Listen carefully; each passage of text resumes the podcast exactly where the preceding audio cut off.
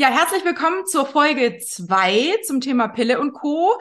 Heute wieder mit der Alice und heute wollen wir tatsächlich in die Thematik reingehen, Pille absetzen, worauf sollte man achten, was gibt's vielleicht auch für Alternativen ähm, und wie kann man das Ganze mh, hm, absetzen, vor allem unterstützen und natürlich, was sind meine Erfahrungen, denn ich habe seit Ende Januar, seit dem 29. Januar 2023, um ganz genau zu sein, meine allerletzte Pille eingenommen. So. Und ich weiß nicht, Alice, mit was fangen wir an? Vielleicht magst du noch mal ganz kurz was zu dir sagen. Ansonsten, ich glaube, äh, jeder kann einfach mal die Folge vorher noch mal anhören. Dann weiß er ein bisschen mehr über dich. Aber vielleicht kannst du noch mal ganz kurz eine klitzekleine Zusammenfassung machen, warum du jetzt schon. Genau, für alle, die mich nicht kennen, ich bin Tinas persönliche Assistentin. Gott. Genau, ihr müsst natürlich die Folge vorher anhören. Ähm, ja. ja. ja, was sagst du? Es hängt zusammen, unbedingt. Also wir, ja. Ali stellt sich nicht vor. So, wir weigern uns jetzt. genau, wir weigern uns. Guckt da rein. Meinen Namen kennt ihr jetzt. So. Genau. Also, Absetzen der Pille. Worauf sollte man achten? Soll ich ganz kurz erzählen, wie es wie es mir ging und du grätsch einfach zwischen rein? Oder wie, wie hast du gedacht, äh, wollen wir es machen? Weil ich finde es total spannend, weil ganz, ganz viele Dinge haben wir ja im Voraus schon besprochen und bei ganz vielen Dingen hast du gesagt, ja, alles normal, alles normal, alles normal. Und ich habe mich immer gefragt, so, um Gottes Willen, ist alles normal mit mir, ne? Ja, also mich würde auch, mich würde natürlich äh, interessieren, es muss jetzt nicht so im Detail sein, warum du genau die Pille abgesetzt hast, aber vielleicht einfach, was deine Bedenken vor allen Dingen vorher war, weil ich glaube, dass das ganz vielen Leuten auch ähnlich geht und vor allen Dingen vielen Frauen, weil das Thema zum Beispiel, also ich will da jetzt schon so ein bisschen vorgreifen, aber das Thema Gewicht ist ja bei uns allen immer irgendwie ja. Thema. So, und ich glaube, dass viele Frauen halt schon auch Angst haben, ähnlich wie wenn ich höre, dass dass Frauen sagen, ja, ich, ich weiß nicht, ich wollte schon immer mit dem Rauchen aufhören, aber ich habe so Angst danach zuzunehmen. Dann denke ich, das kann doch keine Alternative sein. Mal davon abgesehen. Aber es sind ja wirklich anscheinend berechtigte Ängste, die im Kopf da sind, dass man sich eher einem Krebsrisiko aussetzt, statt zuzunehmen sagen wir es mal so ganz krass. Also ich denke, dass äh, genau Gewicht halt einfach schon immer ein Thema irgendwie ist und gerade dich, sich dieser äh, diese Aussage ganz ganz kräftig hält, dass man, wenn man die Pille absetzt, eben auch zunimmt. Und das sind, glaube ich, eine von vielen Ängsten, die Leute haben. Und da würde ich einfach gerne, damit vielleicht alle anderen sich da auch wiederfinden, vielleicht von dir hören, was so deine Ängste waren, als du darüber nachgedacht hast.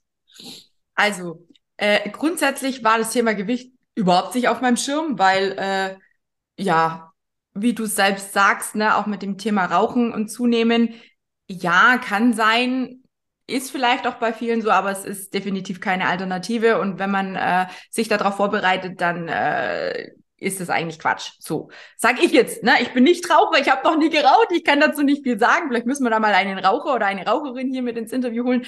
Aber ähm, finde ich auch, ist keine Alternative. Bei mir war tatsächlich ähm, irgendwann letztes Jahr so der Punkt, wo ich gesagt habe, okay, wo will ich eigentlich hin in meinem Leben? Ne? Jetzt bin ich, jetzt gehe ich auf die 40 zu, so, wie soll es weitergehen? Ne? Und mein Partner ist eine Ecke älter wie ich.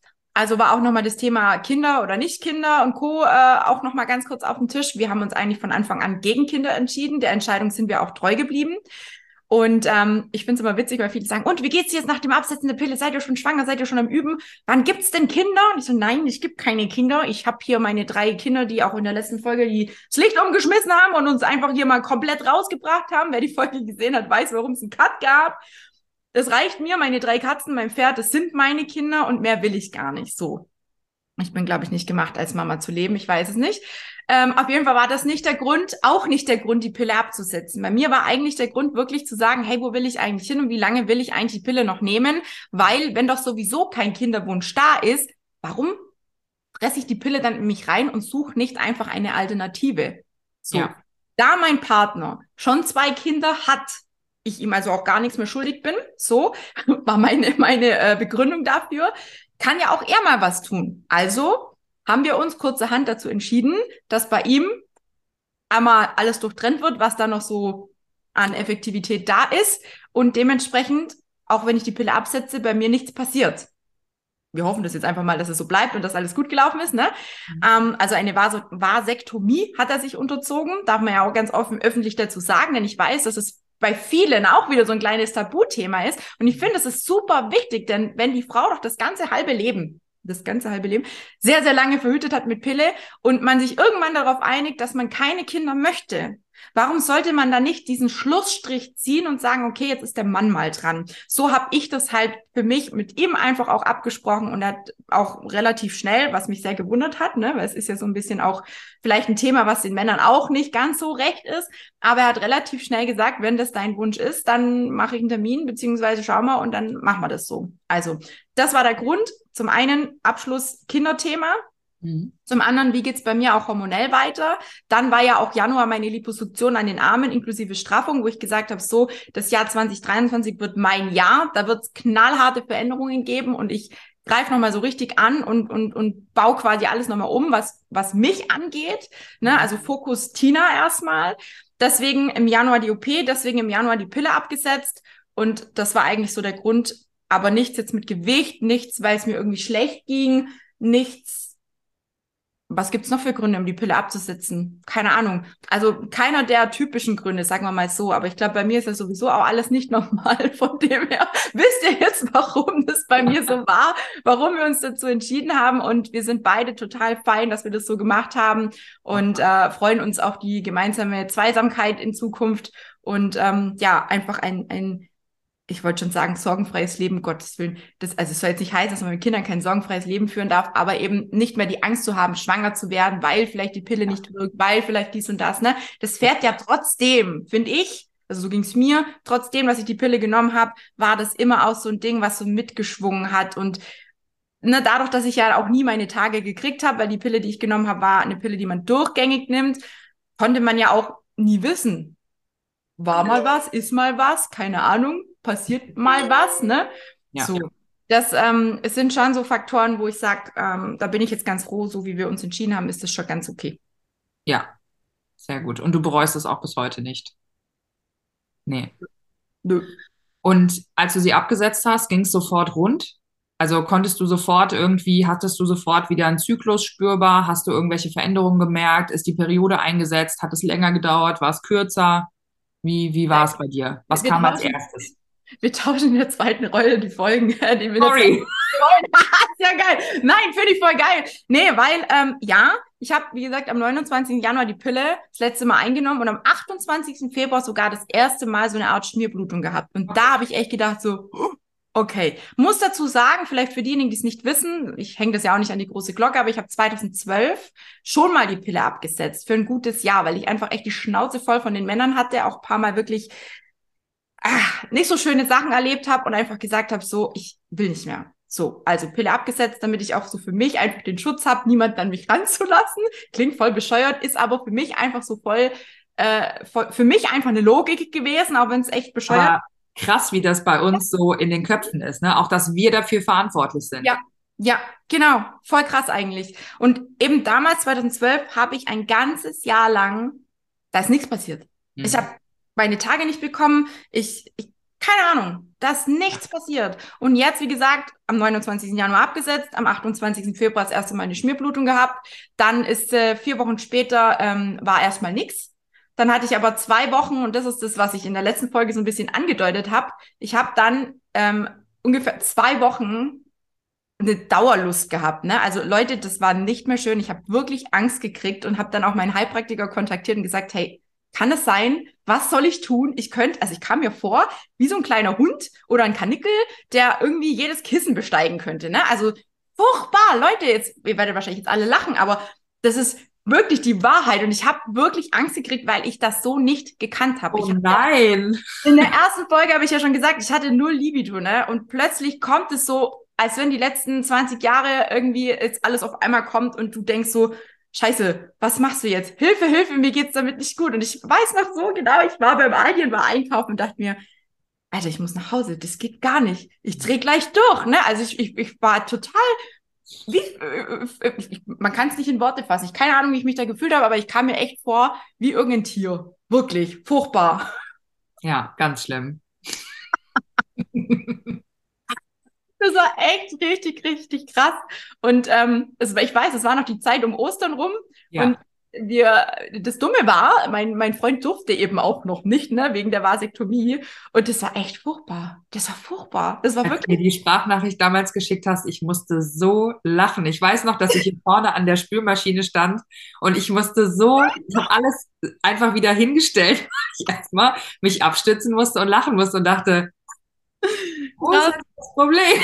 Voll krass. Ja, wenn man das echt nicht kennt, über 20 Jahre lang nicht kennt, natürlich hat man mal Lust und natürlich äh, fängt der Partner vielleicht mal an und man kriegt dann irgendwann mal Lust. Aber das ist so von von von nichts. Ne, ich habe irgendwas gesehen, irgendwas gerochen und hätte am liebsten keine Ahnung mir die Kleider vom Rei äh, die die die Kleider vom Leib reißen können. Also also es war richtig. Äh, also es war verrückt. Es war wirklich sehr, sehr verrückt. Und zwei Wochen später, nachdem das Gott sei Dank dann irgendwann auch mal aufgehört hat, es ging ungefähr so zehn Tage, also es war echt Horror, gefühlt Horror, irgendwie schön, aber irgendwie auch total beängstigend, wenn man es nicht gekannt hat, weil ich es nicht gekannt habe.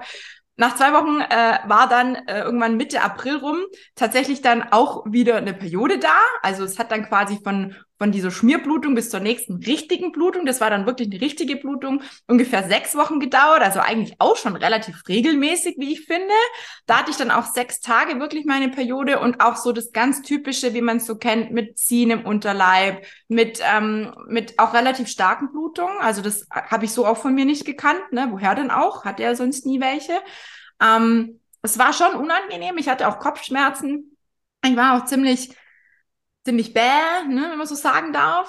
Und ja. ähm, es war dann, also es war am 13. April, das weiß ich noch ziemlich genau. Ich habe, ich führe ja jetzt auch so ein Tagebuch, ne, wo das alles schön also aufgeschrieben wird, damit man einfach weiß, was ist eigentlich los mit Zyklus und Periode, weil man will es ja auch richtig machen quasi.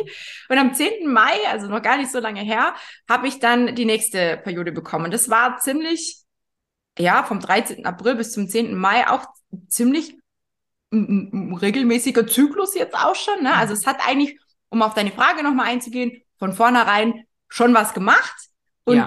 die Tage kamen, ne? Und ich hatte dann jetzt auch bei der letzten Blutung auch wieder Unterleibsschmerzen, auch wieder die ganz normalen Symptome. Allerdings, also es klingt jetzt vielleicht echt bescheuert, aber ich habe mich voll gefreut. Mhm. Ich habe mich so gefreut, dass ich blute auf gut Deutsch, weil ich mich irgendwie dadurch, also ich weiß nicht, ob es jemand nachvollziehen kann, aber ich habe mich dadurch irgendwie wieder als Frau gefühlt. Kann man das nachvollziehen? Ja. Weiß es nicht, keine Ahnung. Ja. Also nicht nur als, also vorher war ich halt so einfach nur eine Maschine. Ich war halt einfach betäubt. Es gab halt kein Auf, kein Ab. Es war immer alles so in einem Ton. Und da habe ich mich echt drüber gefreut. Und als ich auch das erste Mal so diese Schmierblutung hatte, habe ich schon auf dem Klo gemerkt, so hier riecht so, ne, man riecht ja auch, man, man riecht so ein bisschen nach Eisen. Und dachte ja. mir so, hoppala, wird doch jetzt nicht schon nach vier Wochen das erste Mal meine Tage kriegen, oder? Und es war dann tatsächlich so. Und man riecht es immer schon so kurz vorher, dass, äh, dass die, dass die sich andeuten, dass da passiert beim nächsten Mal auf dem Klo gehen. Ist sie da, sozusagen, die rote Zora. Genau. Und das, ja. ähm, also auch dieses Gefühl von, äh, von äh, einer erhöhten Libido oder auch ähm, zum Beispiel Krämpfe zu spüren oder auch andere Symptomatiken zu mhm. spüren, ist tatsächlich, ähm, wenn man die Pille irgendwann abgesetzt hat, auch nicht unnormal, dass man das auch einfach etwas mehr spürt, weil dieses Gefühl für den Körper an sich auch viel, viel besser ähm, wieder zurückkommt ne, in, der, in der Zeit. Also dieses Gefühl von Taubheit und wie so unter so einer Schleierwolke. Also nicht in Watte gepackt und so schön, weißt du, wie, wie Leute irgendwie, Leute oder Frauen, die gerade schwanger geworden sind, so diesen Glow, ne, dieses, ach, ich habe das schon von weitem erkannt. Du bist bestimmt schwanger. Du siehst so oh, aus. Okay. Könnte man ja auch irgendwie, ne? Aber das ist nicht dieses Schöne, sondern das ist dieses, man kann das nicht zuordnen. Das ist so wie wirklich wie so ein, wie so ein Nebelfeld, wie so ein Schleier, dass du irgendwie das Gefühl hast, ich weiß nicht, was es ist, aber es fühlt sich nicht gut an. Mhm. So. Und ähm, wenn dieser, wenn dieser Nebel weg ist, sozusagen, also ich bleib jetzt einfach bei dem Bild, aber wenn du, wenn du dieser Nebel ähm, quasi weg ist, wenn du diese Pille absetzt und auch deine Hormone ganz natürlich wieder zurückkommen und irgendwann auch ähm, dein Hirn sozusagen wieder äh, aussendet und sagt, alles klar, cool, ne, wir können Hormone aussenden und ähm, äh, schickt sozusagen FSH. Das sind so, so Anzeichen, die man auch im Körper spürt dann wieder, ne? dass man, ähm, dass man energiegeladener ist zu einer bestimmten Zeit, ne? deutlich mehr als in anderen Phasen. Dass man aber auch zum Beispiel während der Menstruation, wenn man da nicht gegenwirkt, auch mit Ernährung oder mit bestimmten Hacks, dass man äh, Schmerzen auch einfach deutlich schlimmer empfindet, dass sie vielleicht unter anderen Umständen, also wenn du die gleiche, sag mal, Krampfintensität eine Woche später hättest in deiner Follikelphase, ähm, dann würdest du sie ganz anders empfinden, einfach weil dein Schmerzempfinden anders ist. Das heißt, der Körper ist jetzt durch diese Phasen, in, der, in die er geht, in, deiner, äh, in deinem Zyklus einfach auch bestimmten Dingen anders ausgesetzt. Ja, also wir sind in anderen Phasen leistungsfähiger ähm, oder wir sind in anderen Phasen oder in bestimmten Phasen sind wir ähm, belastbarer und in anderen Phasen sind wir einfach nicht stressresistent. In anderen Phasen sind wir nicht sehr analytisch denkend, aber dafür sind wir in anderen Phasen kreativer. Und wenn man uns aber abverlangt, dass wir immer gleich funktionieren, was wir ja während der Pille auch machen und was wir ja dann auch gewohnt sind, dann kommen wir erstmal nicht so hinterher und denken uns irgendwie, hä, das ging doch eigentlich mir immer total leicht von der Hand. Oder du denkst dir, wow, ich wusste gar nicht, dass ich so kreativ sein kann. Oder ich wusste gar nicht, dass ich so Bock auf Menschen habe. Oder ich wusste gar nicht, dass ich Lust auf Dating habe. Ja, also alles kann sich sehr verschieben und du hast da das Gefühl, du entdeckst eine völlig neue Welt dadurch, weil es einfach sehr hormonabhängig ist. Und das ist, ja. betrifft eben nicht nur solche Sachen wie Libido oder so, sondern das betrifft letztendlich dein ganzes Leben. Ne? Ob das die Arbeitswelt ist, ob das das Training ist, ähm, ob das auch zum Beispiel solche Dinge wie, äh, wie Hunger äh, betreffen oder Hunger ist, ähm, der auch von Phase zu Phase tatsächlich unterschiedlich sein kann, weil du auch unterschiedliche Dinge benötigst. Ja. Insofern, das ist das, was man auch am häufigsten hört. Ähm, natürlich, weil der Hormonspiegel auch langsam sich wieder natürlicherweise äh, einpendelt, aber das kann zwischen drei und sechs Monaten dauern tatsächlich und äh, kann auch noch über diese Phase hinaus weiter andauern, wenn das einfach ein Problem ist, was auch schon vor der Pilleneinnahme da war. Und das ist ja oftmals der Fall, ne? weil viele äh, junge Mädchen, die eben nehmen, weil sie zum Beispiel ähm, Probleme mit der Haut haben oder Probleme mit, ähm, äh, mit den Haaren oder ähm, extreme Krämpfe oder sowas gehabt haben. Das sind natürlich Sachen, die dann durch die Pille weggehen, aber die auch wiederkommen und auch bleiben, wenn du dich nicht darum kümmerst, dich quasi an die Ursache zu machen. Ja, ich glaube, die Ursache ist immer wichtig und vielleicht noch auch, auch äh, was, was vielleicht viele jetzt noch nicht wissen können, weil ich es nicht erwähnt habe. Ähm, ich bin ja nicht hergegangen, habe die Pille dann in die Tonne gekickt und äh, habe dann gedacht, so ja, irgendwas wird schon passieren. Ne? Das habe ich nicht gemacht, das habe ich auch in der letzten Folge erwähnt. Ich äh, habe tatsächlich schon auch geguckt, wie lange reicht mir meine Pille noch und habe dann aber auch einen Heilpraktiker kontaktiert, mit dem ich Entschuldigung, wenn ihr meinen Kater schon wieder hört, der schreit das Wasser an. Ich weiß nicht, was er hat. Furchtbar, heut. Ähm, also, ich habe einen Heilpraktiker kontaktiert und habe für mich einfach entschieden, ich gehe es dieses Mal wirklich richtig an und zwar alles richtig an, auch die Vorbereitung auf die OP und so weiter und so fort, war mir unheimlich wichtig. Und deswegen haben wir gute, ich glaube, vier Monate grob vier, fünf, ja, ich glaube so vier Monate, ein bisschen mehr wie vier Monate waren es, ähm, vorher einen Hormontest gemacht und haben dann erstmal geguckt, was überhaupt bei mir in meinen Hormonen da ist. Und das mhm. war katastrophal. Und daraufhin ähm, haben wir angefangen zu arbeiten und das quasi, was an zu wenig da war, aufzufüllen, was zu viel da war, ne, wieder eine gewisse Balance zu kriegen, so dass ähm, die Wahrscheinlichkeit, also klar, wie du sagst, ne, ich habe damit auch nicht gerechnet, dass es so schnell wieder anläuft bei mir. Und um Gottes Willen, ich wäre wahrscheinlich auch noch froh gewesen, wenn ich sechs Monate keine Periode gekriegt hätte. Aber ähm, es hat offensichtlich was gebracht, denn sonst wäre so schnell das ganze, diese ganze Maschinerie, so nenne ich es jetzt einfach mal, gar nicht angesprungen. Ja. ja, und ich glaube, das ist super wichtig. Also wenn ihr vorhabt, die Pille abzusetzen, dann erkundigt euch da wirklich. Entweder geht ihr zu einem richtig guten Frauenarzt. Ich weiß, es ist immer super schwierig und es ist so einfach gesagt, aber es gibt leider viele, die, die interessiert das nicht. Ja. Auch mir ist immer gesagt worden, ja, aber wenn es Ihnen doch gut geht, brauchen Sie doch die Pille nicht absetzen und Sie haben doch Lipidem und denken Sie doch mal, was könnte da passieren und hin und her. Ähm, Natürlich ist es ein Risiko, dass ich eingegangen bin. Zeitpunkt jetzt habe ich nicht das Gefühl, dass sich irgendwas verändert oder verschlechtert hat. Im Gegenteil, mir geht's mental viel, viel besser. Ich bin psychisch auch viel, viel stabiler. Viele wissen, dass ich mit dem Thema Essstörung immer wieder auch ähm, so meine Struggles habe, dass das nie ein Thema ist, das wahrscheinlich ad acta gelegt werden kann, weil es einfach auch ein Teil von mir ist, genauso wie alle anderen chronischen Krankheiten. Ähm, aber mir geht's einfach so ja, besser, gesamt einfach besser. Ich fühle mich lebendiger. Und mhm. das äh, finde ich ist ganz wichtig, dass man das vorher vielleicht mal checkt und guckt, was ist eigentlich die aktuelle Lage und wo kann ich vielleicht so ein bisschen ausgleichen mit ja. Dingen, egal ob es jetzt natürlicher Basis ist, so wie ich es gemacht habe, oder auch vielleicht, weiß ich nicht, was euer Heilpraktiker, euer Arzt oder Ärztin euch empfiehlt, wie auch immer. Ähm, ich würde mich da an eurer Stelle, wenn du da draußen es vorhast zu machen, auf jeden Fall nochmal gut erkundigen, das wirklich auch planen, vorzeitig, frühzeitig planen und dann die Geschichte angehen. Und letzten Endes kann uns eben auch da, genauso wie bei einer Liposuktion, nie jemand sagen, was tatsächlich passiert. Das ist natürlich schon ein Stück weit ähm, der Sprung ins kalte Wasser, muss ich zugeben.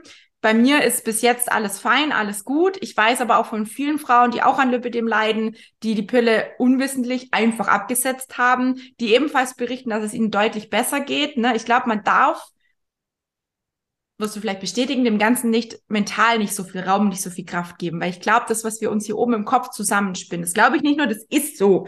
Bei mir ist es so. Punkt das beeinflusst uns unheimlich. Und es beeinflusst uns, glaube ich, nein, glaube ich nicht, weiß ich, bei mir ist es so, mehr als irgendwas, was wir uns ins Mund, in den Mund schieben. Weil das einfach alles, was unsere, unser Kopf denkt über uns, über unseren Körper, das kriegt der Körper mit. Ja, ist ja nicht blöd. Wir sind ja irgendwie miteinander verbunden. Und deswegen sage ich auch mal, geh liebevoll mit dir um, sei nicht so hart zu dir, ne? Man darf auch mal Scheißtage haben, man darf auch mal heulen, man darf auch mal fluchen, man darf auch mal einen Tag haben, wo man sich verkriechen darf. Das ist alles vollkommen normal. Aber ja. kümmere dich gut um dich. Und dazu gehört auch, dass du dich um deine hormonelle Geschichte gut kümmerst. Sei es jetzt in dem Fall, was wir das, heute die Thematik haben mit der Pille, aber auch ansonsten ist es einfach ein großes, großes, wichtiges Thema. Ja, absolut. Und das ist ja auch die, die große, ähm, das große Ziel, ne? irgendwie in Einklang zu sein mit seinem Körper und auch mit seinem Geist ähm, und ich glaube, dass das für viele Frauen echt ein Gamechanger war, die Pille abzusetzen und den Zyklus so natürlich wie möglich zu erleben. Auch wenn das am Anfang vielleicht ein bisschen Struggle bedeutet. Aber äh, das, was du erzählst, ich fühle mich einfach besser und ich fühle mich irgendwie, kann das gar nicht richtig beschreiben.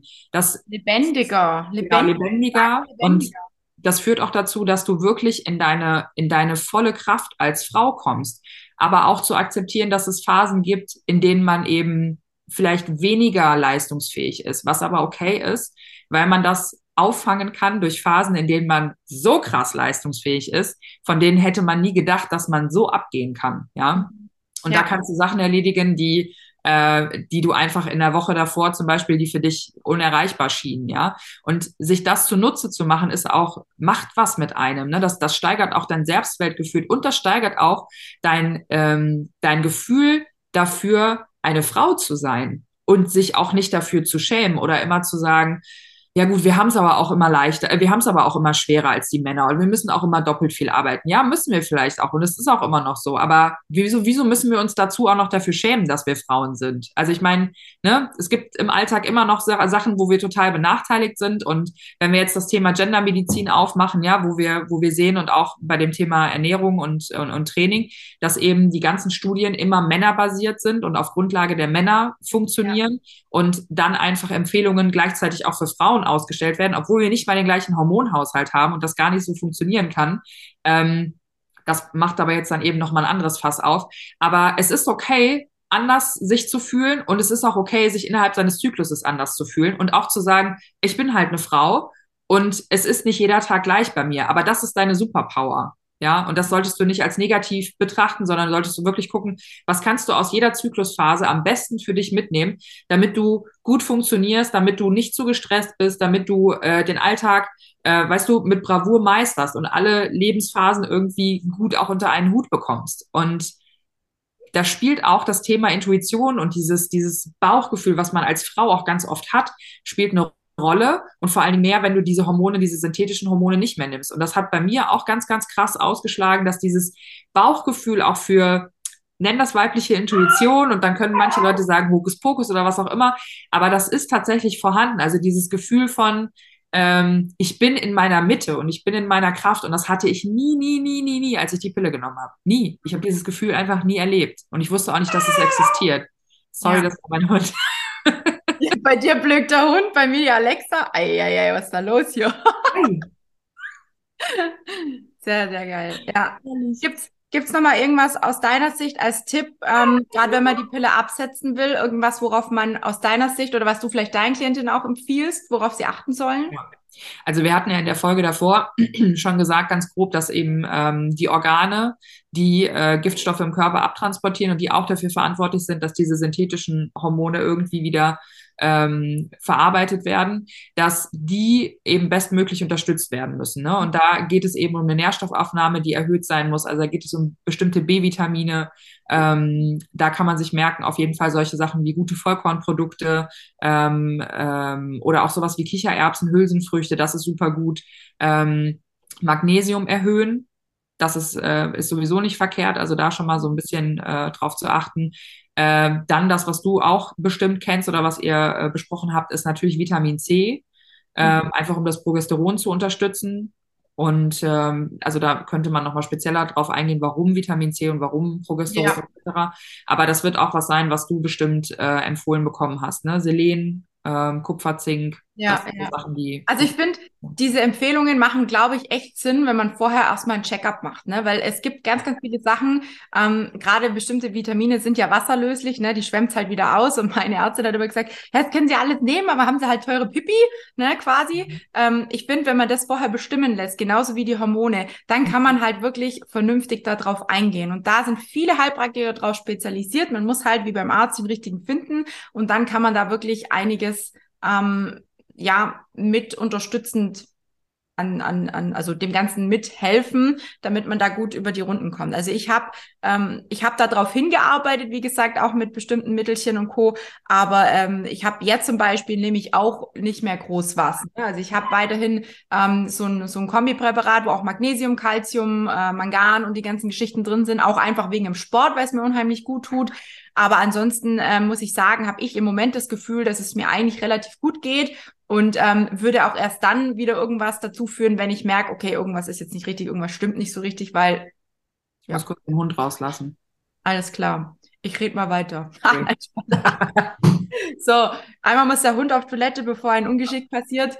Nein, aber ähm, vielleicht, um an der Stelle kurz nochmal zu sagen, bitte erkundigt euch da rechtzeitig und es gibt oder, oder beziehungsweise vernünftig auch, es gibt tolle Möglichkeiten, das Ganze zu unterstützen, aber wir haben leider nicht die groß, den großen Einfluss darauf, wie es letzten Endes verläuft. Es gibt auch hier keine Garantie, wann die Periode wieder kommt, wie sie kommt, ob sie kommt. Auch mit dem Thema schwanger werden. Viele setzen die Pille ab, um schwanger zu werden. Auch da ist es ganz, ganz unterschiedlich, wie schnell das funktioniert. Bei der einen funktioniert es total schnell. Bei der anderen ist es ein Jahr, ein halbes Jahr, weiß was ich, zwei Jahre, bis es funktioniert. Bei manchen funktioniert es gar nicht. Ne? Also das sind auch so Sachen, da muss man sich dann wirklich Spezialisten an die Hand holen, um das Thema vielleicht nochmal aufzugreifen. Ja. Ähm, vielleicht um den Spieß nochmal umzudrehen, Frage-Antwort, welche, welche Alternativen zum Thema Verhütung ist vielleicht auch noch ein wichtiger Punkt, würdest du empfehlen? Was ist aus deiner Sicht eine gute Lösung? Hm. Also erstmal würde ich mich natürlich umfangreich beraten lassen und gucken, was es überhaupt alles gibt. Ja. Ähm, die Frage ist halt auch, gibt es etwas, was dein, also erstmal, wie sind die Konstellationen natürlich? Bist du, ähm, bist du in einer Partnerschaft, bist du in keiner Partnerschaft? Ähm, welche Verhütungsmethode ergibt für dich am meisten Sinn?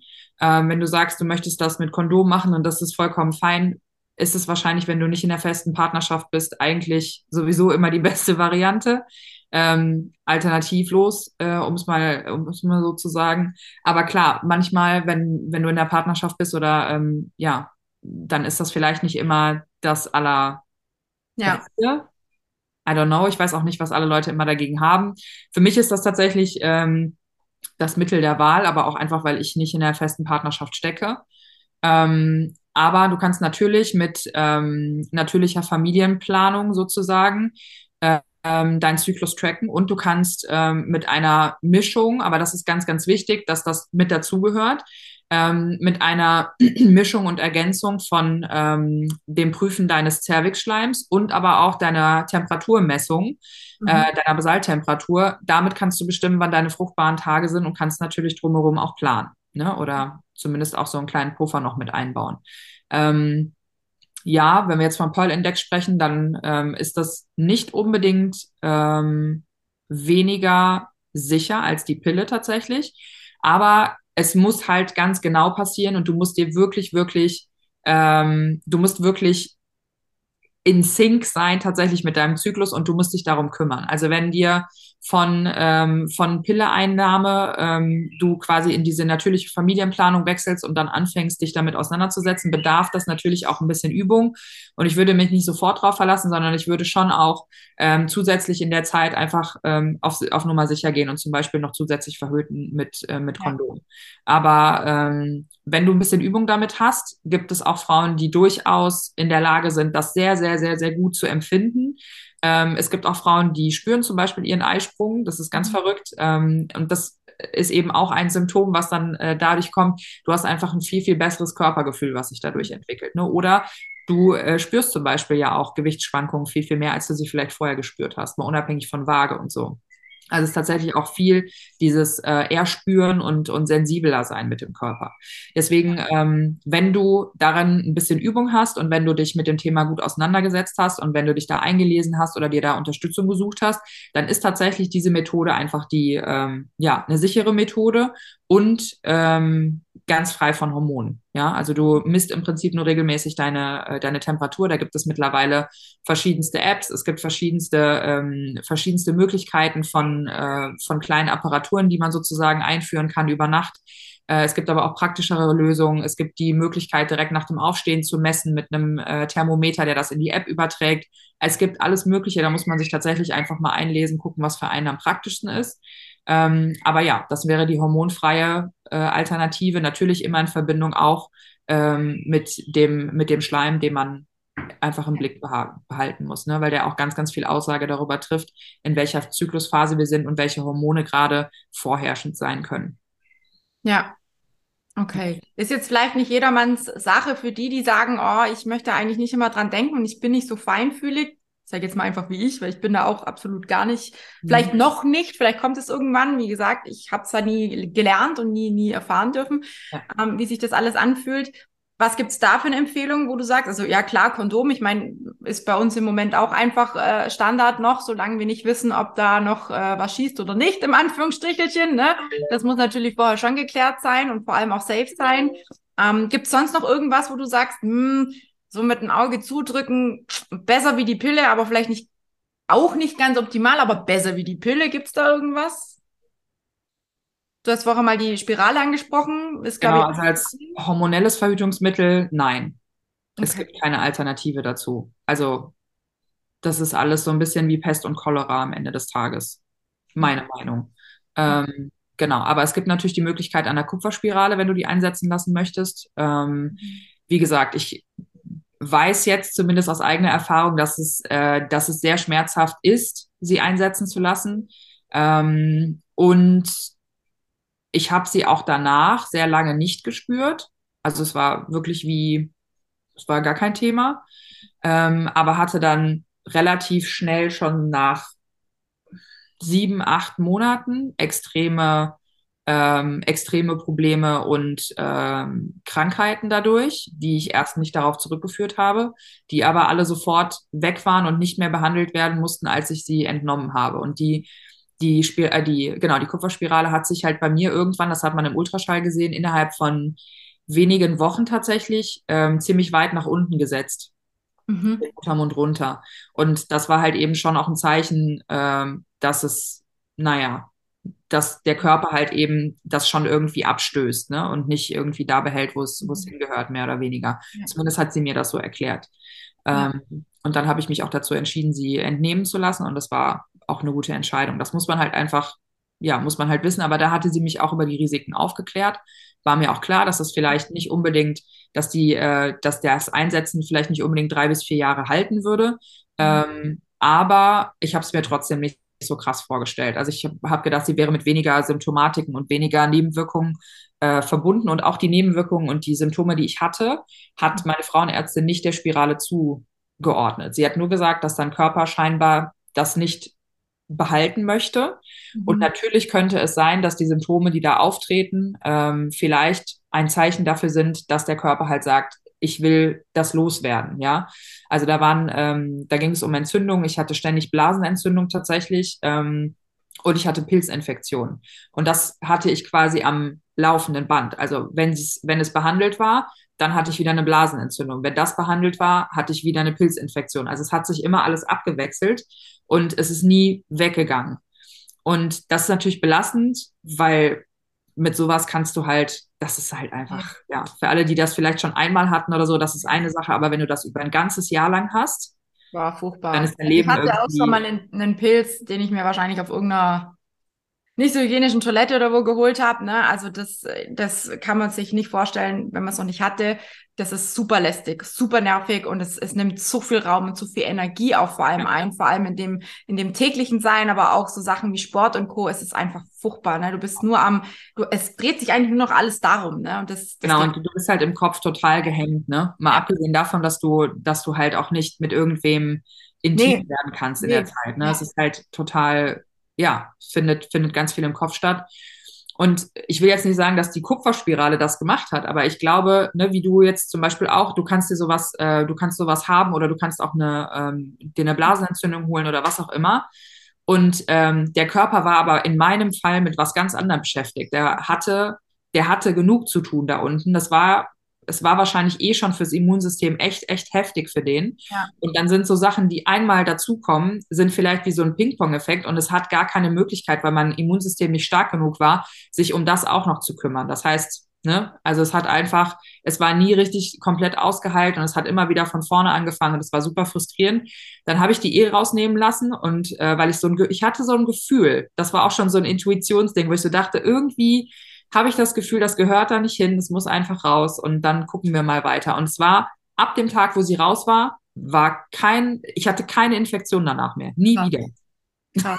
Ja, es ist halt auch einfach so ein Stück Fremdkörper, ne? Und ich glaube, es gibt einfach Menschen, die sind da sehr, sehr empfindlich und die ja. stoßen das vielleicht auch einfach ab. Ne? Man hört es ja auch immer wieder, nicht nur bei Organen, sondern auch bei anderen Dingen, die man halt vielleicht medizinisches, aus medizinischer Sicht irgendwie ähm, in Anführungsstrichen in den Körper ein, einbaut, wie auch immer, ne? So quasi.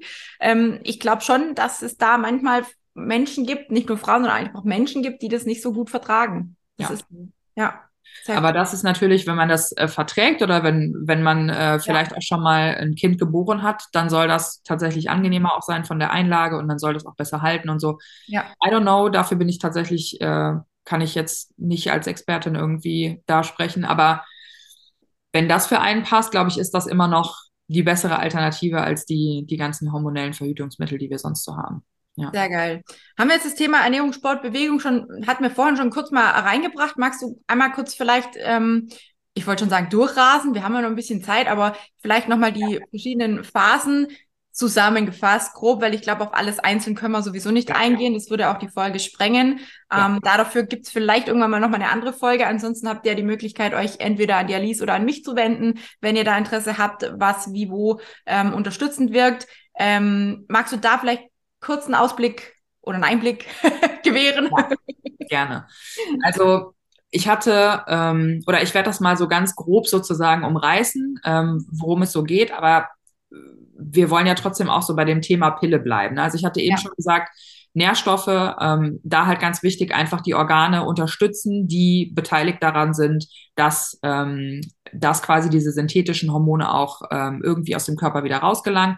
Das heißt, Nährstoffaufnahme erhöhen. Da würde ich mich dann informieren, vielleicht mit einem Heilpraktiker, vielleicht auch mal ähm, sowas, so Werte nehmen zu lassen, um dann zu gucken, ne, wo, wo müsste ich tatsächlich auch unterstützen. Also das ist ganz wichtig. Das kannst du halt, bevor du auch oder während der Zeit, wo du die Pille nimmst, aber auch wenn du schon vorhast, die Pille abzusetzen, das tatsächlich trotzdem schön fleißig zu tun, ne, um deinen Körper einfach bestmöglich zu unterstützen, weil es geht eben nicht von heute auf morgen. Ne, das ist ganz wichtig. Ähm, Genau, ansonsten, wenn du, ähm, wenn du in diese Zeit kommst, in der du die Pille abgesetzt hast, und wir gehen jetzt mal von einem normalen Zyklus aus, dann äh, wird der Zyklus ganz grob in zwei Hälften unterteilt. Man kann aber auch noch von vier Hälften sprechen, aber es gibt erstmal die erste Zyklushälfte und die zweite. Die erste ist sozusagen Einsetzen der Periode bis zur Ovulation, also bis zu deinem Eisprung und dann quasi nach dem Eisprung bis zur nächsten äh, Einsetzen der Menstruation ist sozusagen die zweite Zyklushälfte. Und was man sich hier auch merken kann, ist, dass die erste Zyklushälfte dominiert ähm, also in der ersten Zyklushälfte dominiert das, ähm, das äh, Hormon Östrogen und in der zweiten Zyklushälfte nach dem Eisprung, in dem der Körper sich sozusagen auf das Einnisten der, ähm, der Eizelle bereit macht und auch alles soweit schon körperlich äh, hinrichtet und schafft, damit das auch passieren kann, dominiert das äh, Progesteron in unserem Körper. Ja. Mhm. Aber egal, ob wir von Östrogen und von Progesteron sprechen, ähm, das will ich nur mal so ganz kurz anreißen, obwohl das ein sehr, sehr wichtiges Thema ist. Deine Hormone ähm, unterliegen sozusagen einer bestimmten Abfolge oder Hierarchie, wenn man es so äh, nennen mag. Und unsere Hormone, wie zum Beispiel Östrogen und Progesteron, sind quasi unsere Geschlechtshormone, die erst in einem weiteren Schritt gebildet werden können, wenn andere Hormone vorher schon vorhanden sind und in Balance. Ja, das ist ganz wichtig. Das heißt, wenn wir uns überhaupt mit dem Thema Hormonbalance und gerade nach dem Absetzen der Pille damit beschäftigen, dass wir Progesteron und Östrogen wieder in diese, in diese Waage bekommen und dass sie halt in der ersten Zyklushälfte, dass auch das Progesteron ähm, nicht so dominiert, ne, sondern dass wir halt wirklich auch mit dem Östrogen arbeiten und in der zweiten Zyklushälfte wir halt wirklich einen erhöhten Progesteronspiegel haben, dafür aber das Östrogen runtergeht. Wenn wir dafür sorgen müssen und wollen, ähm, dann müssen wir auch gucken, dass unsere Ausgangshormone, die sozusagen und vor allen Dingen auch die Organe, wo diese Hormone gebildet werden, dass die in Ordnung sind. Weil wenn das nicht der Fall ist, dann können wir so viel über Ernährung und über Training sprechen und äh, wundern uns, warum wir trotzdem fleißig zunehmen oder wundern uns, warum wir trotzdem unreine Haut haben und sehen oder übersehen halt nicht die anderen Stellschrauben, die erstmal vorrangig wichtig sind. Und da allen voran steht tatsächlich äh, einmal Insulin und auch aber Cortisol. Ja, also unser Stresshormon im Körper oder Insulin sozusagen als unser äh, Fluchthormon oder das Hormon, was, äh, was sozusagen das Glykogen in die Zellen bringt und transportiert und dafür sorgt, dass wir halt im Falle einer, ähm, einer Situation, in der es eben benötigt wird, ne, also in der Energie benötigt wird aufgrund von Flucht oder auch Stress, ähm, dass dieses Hormon halt eben äh, vorhanden ist, um die Energie auch zu transportieren in die Zellen, da wo es halt eben hingehört und benötigt wird. Und Cortisol genau das Gleiche. Wenn wir über einen längeren Zeitraum zu sehr gestresst sind, dann wirkt sich halt dieser Cortisolspiegel negativ auf das Progesteron aus, weil Cortisol und Progesteron quasi aus dem gleichen Mutterhormon entstehen. Und unsere erste Prämisse oder unser oberstes Gesetz ist allerdings immer zu überleben ne? und nicht zu reproduzieren. Das ist erst im zweiten Schritt, wenn alles, äh, also ne, wenn unser Leben sozusagen ähm, so geschaffen ist und so ausgeglichen ist oder, oder die Voraussetzungen schafft, damit auch ein weiteres Leben entstehen kann, dann äh, ist das auch okay und dann wird auch Progesteron gebildet. Aber ist das nicht der Fall und wir sind ständig im Dauerstress und ständig muss Cortisol produziert werden, wird der Körper sich immer für das Stresshormon entscheiden, weil es immer bedeutet, dass unser Weiterleben ähm, gesichert ist. Ja, und das ist ganz wichtig. Und da kommt auch das Thema natürlich Mindfulness äh, ins Spiel und auch das Thema Achtsamkeit und Meditation, was viele so unterschätzen. Aber es ist wichtig, sich mit dem Thema auseinanderzusetzen und diese Baustelle, Stress, ne, die wir einfach wirklich alle im Alltag haben und die wir so für selbstverständlich nehmen und für die wir uns auch ganz oft so identifizieren oder worüber wir uns identifizieren, ähm, äh, dass wir das halt nicht einfach so hinnehmen und sagen, ja gut, aber das ist halt auch nur eine Stellschraube und es muss auch irgendwie anders gehen. Langfristig brauchst du auf jeden Fall diese Hormonbalance und du musst dich um solche Sachen kümmern. Ne? Also das ist jetzt allem vorangestellt. Und dann gibt es aber natürlich in jeder Zyklusphase, wenn wir von einem gesunden Zyklus ausgehen, wo ne, Östrogen normal produziert wird, wo Progesteron normal produziert wird, wo ein Eisprung stattfindet, haben wir quasi grob gesehen ähm, äh, ordne ich das jetzt nochmal ein bisschen unter in die Jahreszeiten. Das heißt, wir haben einmal in der ersten Zyklushälfte haben wir die Menstruationsphase. Das ist sozusagen unser innerer Winter, ja, wo wir wirklich, äh, wo es schon so Richtung, äh, der Blick zumindest Richtung Neuanfang geht. Ne? Also in der Menstruationszeit wird sozusagen mit der Blutung unsere Gebärmutterschleimhaut, die wir eigentlich in der Phase vorher für ein mögliches Leben aufgebaut haben, wird halt eben über die Menstruation ähm, abgesetzt und über die Blutung. Das ist das, was passiert.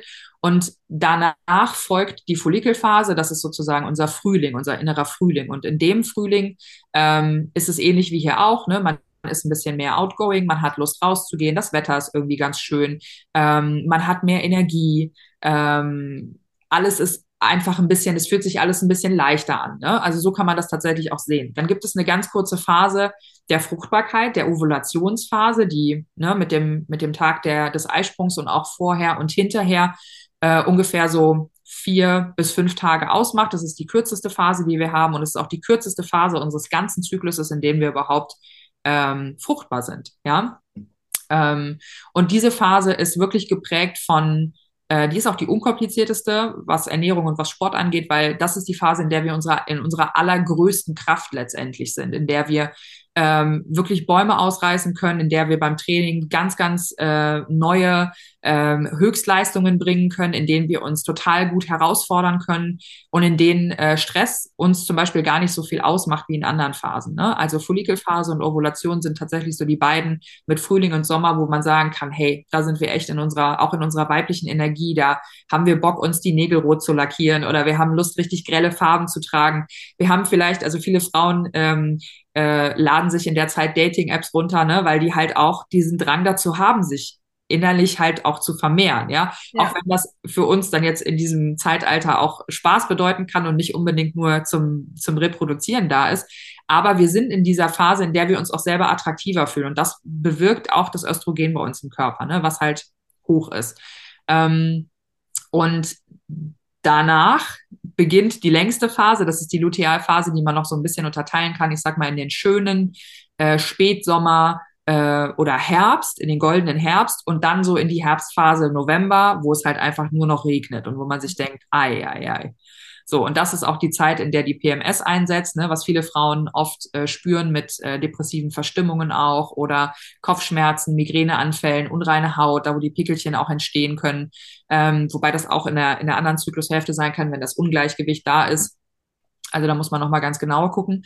Und jede Zyklushälfte hat halt so seine Besonderheiten und ist sehr individuell, ja. Also genauso wie die Jahreszeiten wirklich zu sehen. Deswegen ist jede Woche tatsächlich anders. Und wenn du das Gefühl hast, oh, das ist doch nicht normal. Doch, das ist normal. Ja, was allerdings nicht normal sein muss, ist, dass man unter PMS leidet. Ne? Und das tun aber trotzdem 80 Prozent der Frauen. Ähm, und deswegen ist es für uns so normal, dass wir uns halt vor der Periode schlecht fühlen und dann noch während der Periode Krämpfe haben.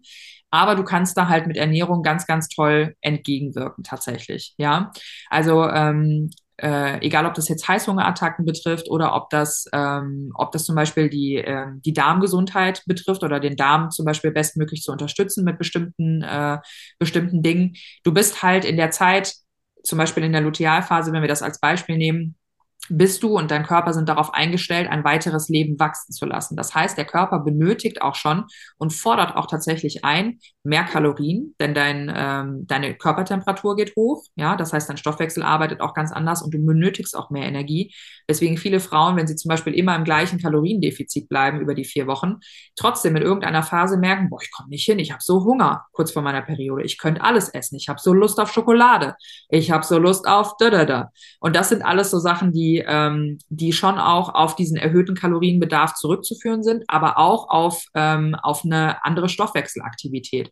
Und wir verarbeiten bestimmte Lebensmittel oder bestimmte Nährstoffe auch anders, ja, wohin zum Beispiel in der Lutealphase unser Darm und auch unser, ähm, unser Stoffwechsel insgesamt ein bisschen mehr angefeuert ist und auch ordentlich Gas geben kann, brauchen wir tatsächlich Dinge, die auch gut in unserem Körper verbleiben. Ne? Also ähm, ähm, gute Ballaststoffe, sowas in Form von ähm, und gute Kohlenhydrate, die auch ein bisschen länger äh, im Darm verbleiben dürfen.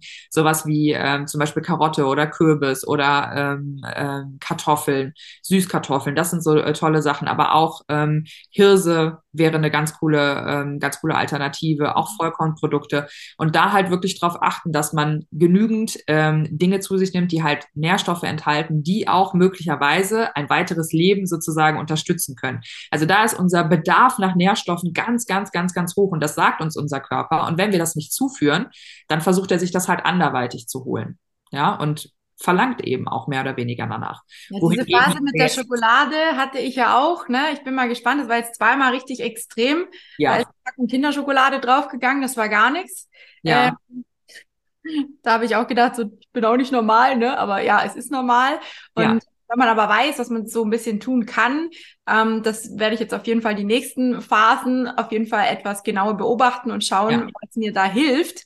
Dann ja. äh, glaube ich auch, dass man dem gut entgegenwirken kann. Ne? Man muss nicht ja. zum Monster werden, auch wenn ich das gerne bin, aber im Nachhinein natürlich bereue. Ja, genau. Ja, das ist halt, genau, das sind so, so klassische Sachen oder klassische Themen in der, in der Lutealphase. Ähm, wie gesagt, Heißhunger kann oft, ähm, kann oft auftreten, aber da kann man auch einiges machen, wenn man das ein bisschen abstimmt und auch die Kalorien etwas höher setzt tatsächlich in der Zeit, weil wir benötigen auch mehr.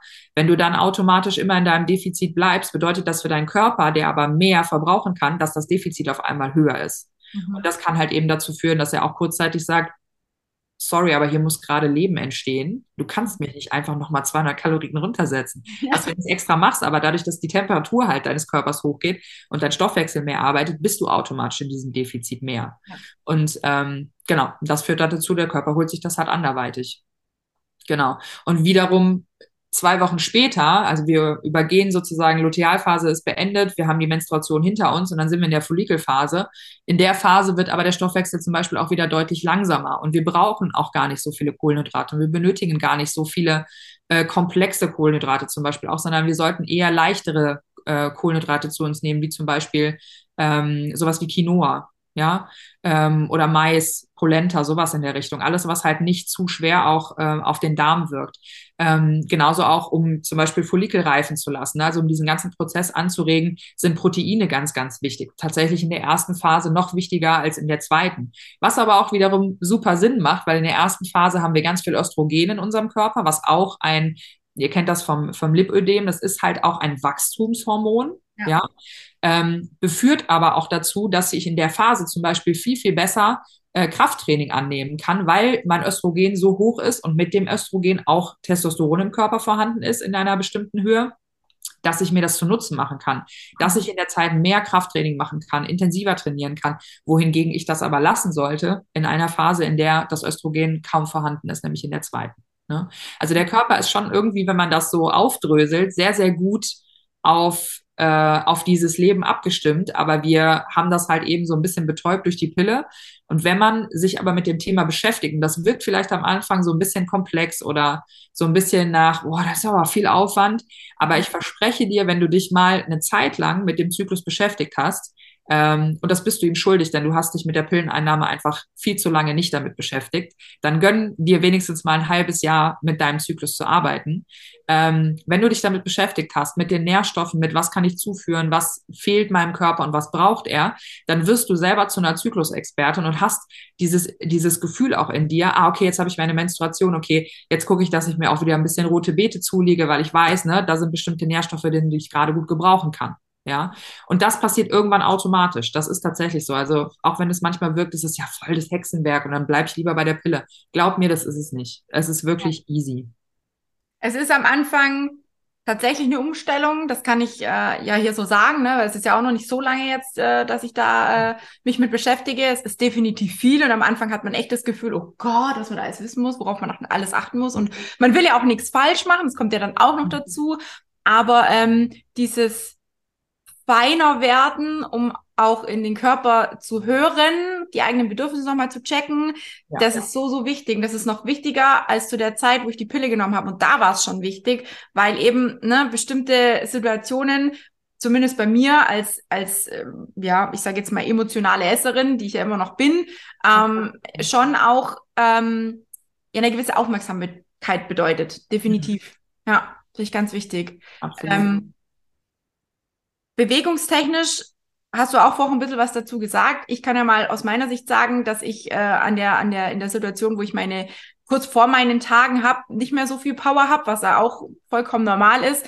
Ja. Da mache ich auch kein Krafttraining oder irgendwas. Da gehe ich wirklich nur spazieren oder mache irgendwas Lockeres, was auch so ein bisschen entkrampfend wirkt, denn auch diese Unterleibsschmerzen habe ich festgestellt, wenn ich gar keinen Sport mache, werden sie nicht besser. Wenn ich aber zum Beispiel aufs Trampolin gehe und locker schwinge oder ein ganz leichtes Ausdauertraining mache, tut's mir unheimlich gut. Ja. Also es, es löst einfach diese Krämpfe noch mal ein bisschen. Genau. Ja, und so gibt es auch in jeder Phase, so wie du das jetzt vielleicht selber auch schon egal ob das jetzt intuitiv ist oder du hast es äh, ja. vielleicht mal irgendwo gelesen, gibt es halt eben bestimmte ähm, Hormone, die dazu führen, dass wir äh, besser aufbauen können. Ne? Also dass wir zum Beispiel wie jetzt in der Follikelphase und auch in der Ovulationsphase durch das hohe Östrogen wir auch einfach prädestiniert dafür sind, dass wir viel Energie haben und dass wir sie umsetzen können, auch in Muskelkraft umsetzen können, weil die Hormone, die anabol wirken, mhm. vorhanden sind. Und dann gibt es aber wiederum andere Phasen, wie du jetzt gesagt hast, in der Lutealphase, ähm, mit, dem, mit dem Hormon Östrogen, was sozusagen dann äh, in der späten Lutealphase komplett äh, fast fehlt oder zumindest so im Ungleichgewicht ist zu dem, Öst äh, zu dem äh, Progesteron, wir halt eher äh, Übungen machen sollten, die zum Beispiel für unsere Beweglichkeit besser wären, ne? weil das Progesteron eben dazu führt, dass unsere Sehnen und unsere Bänder auch ähm, äh, dehnbarer sind, ja. Und dann würde halt eben ein hartes Krafttraining ähm, bei dem du sehr, sehr viel Gewicht umsetzt oder sowas wie CrossFit zum Beispiel oder HIT-Training, ähm, ist eher kontraproduktiv, weil du tatsächlich äh, einer großen Verletzungsgefahr ausgesetzt bist. Und da gibt es jetzt auch seit äh, wenigen Jahren, also wirklich eigentlich erst vor kurzem, äh, auch eine Studie darüber bei, ähm, bei Fußballerinnen, also bei ähm, bei Profisportlern im Fußball, SportlerInnen, Sportlerinnen äh, im Fußball, dass die Verletzungsgefahr in der Lutealphase für eine ähm, äh, für einen Bänderriss tatsächlich achtmal höher ist als in jeder anderen Phase, in der die Sport machen und die gleichen Übungen sozusagen ausführen. Ähm, das heißt, du kannst quasi in einer Woche das gleiche trainieren wie in der Lutealphase eine Woche später. Und dein Verletzungsrisiko ist aber einfach, ohne dass du irgendwas machst, nur dass deine Hormone halt in einem unterschiedlichen Verhältnis sind, mhm. achtmal höher. Ja. Und wenn man das weiß, hat das unheimlich krasse Auswirkungen natürlich auf dein Training, aber das ist auch ein riesen, äh, ein Riesenthema jetzt im, im, im Leistungssport tatsächlich, ne, weil man dem viel, viel mehr jetzt zumisst ne, und sagt, Frauen müssen einfach auch anders trainieren, weil sie andere Herausforderungen haben. Dafür haben sie aber vielleicht in Phasen, wo man sie nicht so speziell gefördert hat oder wo man nicht das Augenmerk drauf hatte, zum Beispiel Eisprung und äh, Follikelphase, hat man sie vielleicht nicht genug gefordert oder man könnte noch viel, viel mehr machen. Ähm, genau. Und dieses Zusammenspiel zwischen äh, wirklich darauf zu achten in den Phasen, welches Training ist ideal, plus mit der Ernährung noch äh, gegenzusteuern und denen halt die, die nötigen Nährstoffe ähm, über die Ernährung oder einen gezielten Ernährungsplan zu geben, ist tatsächlich jetzt gerade ähm, gerade im Profisport einfach unheimlich Thema und die merken halt, dass das wirklich den Unterschied macht, auch zu anderen Mannschaften letztendlich, ne? Ja. Im äh, Long Term. Ähm, genau, und deswegen ist das Training schon auch wichtig zu sehen, wenn man jetzt, ähm, ich sag mal so im Workout-Bereich Kurse oder sowas unter, äh, Kurse gibt, ach Quatsch, Kurse macht, sorry, ich bin immer selber im Kurse unterrichten Modus. Wenn man Kurse äh, als Teilnehmer äh, mitmacht, dann sind solche klassischen Kurse wie Body Styling oder Zumba oder Bauchbeine Po, das ist alles machbar und das ist auch in der Lutealphase machbar. Ich würde halt nur aufpassen mit harten, intensiven Gewichten oder komplexen Bewegungsmustern, ne, die auch viel Koordination erfordern, das vielleicht nicht unbedingt so in der späten zweiten Zyklushälfte zu machen. Ja. Genau. Sehr geil. Mega. Also ich glaube, wir könnten da, wie gesagt, noch Tage drüber sprechen. Es gibt so vieles, was eigentlich nennenswert ist und was wichtig zu wissen ist. Aber ich denke, die zwei Folgen haben, waren jetzt schon mal richtig dicke, fette vollgepackt, ja. ne, mit ganz, ganz vielen Informationen. Wie gesagt, wer da mehr dazu wissen möchte, wer auch vielleicht äh, Lust hat, ein Coaching bei mir oder bei der Alice zu machen, der darf das gerne tun, der darf uns gerne kontaktieren. Denn ähm, wie ihr seht, auch ich, für mich ist es ein ganz, ganz wichtiges Thema mittlerweile und ich möchte dieses Mal wirklich, oder was heißt dieses Mal, meine, meine Zukunft so aufbauen, dass ich noch mehr, noch enger mit mir zusammenarbeite, mit mir, mit meiner Persönlichkeit, denn es ist so wichtig, nicht immer nur für andere da zu sein und immer nur im Außen zu funktionieren, sondern auch hier innen zu funktionieren. Und das ist das Aller, Allerwichtigste. Nur wer innen mit sich wirklich im Frieden, im Feinen, im, im Guten ist, im, im, in der Balance ist, kann es auch nach außen tragen. Und das ist so wichtig. Und das hat äh, nicht nur was mit der Pille zu tun, sondern allgemein auch mit dem ganzen Lipidem-Lifestyle, den ich immer wieder predige, den ich jeden Tag auch meinen Coaching-Teilnehmerinnen an die Hand versuche zu geben. Ne? Ähm, es ist so wichtig. Und liebe Alice, ich danke dir von ganzem Herzen, dass du uns auch in der zweiten Folge nochmal so viele wertvolle Tipps mit an die Hand gegeben hast, auch wenn es ein bisschen ja. chaotisch war mit Katzenunfall und keine Ahnung was, ne? Und hier Hund muss raus und sonst was. Fand ich trotzdem war es eine coole Folge, ähm, eine coole zweite Folge auch. Und für diejenigen, die die erste noch nicht gehört haben, geht nochmal eine Folge vor, schaut die an, hört die an und ähm, gebt uns gerne auch Feedback dazu, dass wir wissen, wenn ihr nochmal Bock habt auf eine dritte Folge, was euch genau interessiert, was euch beschäftigt. Und ansonsten habt ihr jederzeit die Möglichkeit, sowohl bei der Alice als auch bei mir ein kostenloses, unverbindliches Kennenlerngespräch zu buchen und vielleicht die Geschichte im Eins zu eins anzugehen. Und ich kann euch nur sagen, versucht euch selber ernst zu nehmen. eure Bedürfnisse zu sehen, zu hören, zu fühlen, zu spüren und zu befriedigen. Ganz wichtig, denn ähm, nur so könnt ihr auch wirklich ähm, diesen, diesen, was ich immer sage, dieses, diesen, dieses Leben im, im Frieden führen, ähm, auch wenn es nicht immer alles rosarot ist bei mir, auch ich habe meine Phasen, aber der Großteil meines Lebens, behaupte ich jetzt mal, ist fein, ist gut, ist toll und ich freue mich jeden Tag, dass ich so viele Frauen da draußen unterstützen und helfen kann, dass die Alicia auch macht, ja. ähm, auf, auf nochmal einem anderen Spezialgebiet wie bei mir. Aber es ist einfach so unglaublich wertvoll und so unglaublich schön, immer wieder auch Erfolge sehen zu können. Und um das geht's eigentlich.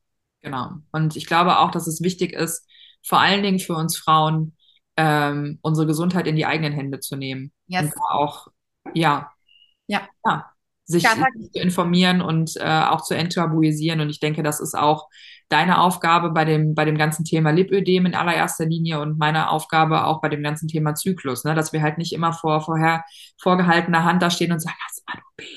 Oh, ich habe ja. so, ich hab so Periodenschmerzen. Ja, es ist alles Bullshit. So, es ist, gehört halt genauso dazu wie alles andere auch. Und ähm, ich denke, je mehr wir darüber aufklären, je mehr wir darüber reden und je mehr ihr auch ganz offen Fragen stellen könnt, die wir auch beantworten, sehr, sehr gerne, ähm, desto mehr holst du dir auch diese, ähm, diese Kontrolle irgendwie wieder zurück über den eigenen Körper und dieses selber auch entscheiden und eben nicht durch die Mama mit dem Gang äh, zum Frauenarzt mit 14 oder so, ja, dann machen wir das halt, keine Ahnung, was da passiert, ne? Sondern wirklich auch zu sagen, ich nehme das jetzt in meine eigenen Hände und es liegt in meiner Verantwortung, mich jetzt mit dem Thema auseinanderzusetzen, weil es macht niemand anders für mich. Ja, Super ja. schade, dass unsere Zielgruppe wahrscheinlich schon aus der Pubertät raus ist, aber für alle Frauen, die jetzt zuhören und Kinder haben, insbesondere genau. Mädels haben, bitte, bitte hinterfragt das Thema, klärt eure Mädels auf ja. und ähm, macht euch da wirklich schlau und, und, und ja, ein Stück weit haben die Eltern ja auch eine, eine Verantwortung, ne? Und ähm, ohne dass ich jetzt meiner Mama einen Vorwurf mache, aber ich würde es heute, wenn ich ein Kind hätte, ein Mädchen hätte, anders machen, definitiv. Und um das geht's. Und ich hoffe, da können wir vielleicht oder konnten wir die ein oder andere ein bisschen wachrütteln und, und vielleicht neugierig machen auf mehr Informationen dazu. Und ähm, ja, ansonsten danke ich euch allen fürs Zuhören, fürs Zuschauen. Liebe Alice, vielen lieben Dank für deine Zeit. Danke für die Einladung. Für eine spontane zweite Folge dazu. Hat mir super viel Spaß gemacht. Und ja. vielleicht sehen wir uns irgendwann mal nochmal zu einer dritten Folge oder auch mal zu einem Live auf Instagram. Ich würde mich freuen. Ich auch. Vielen Dank für die Einladung. Danke.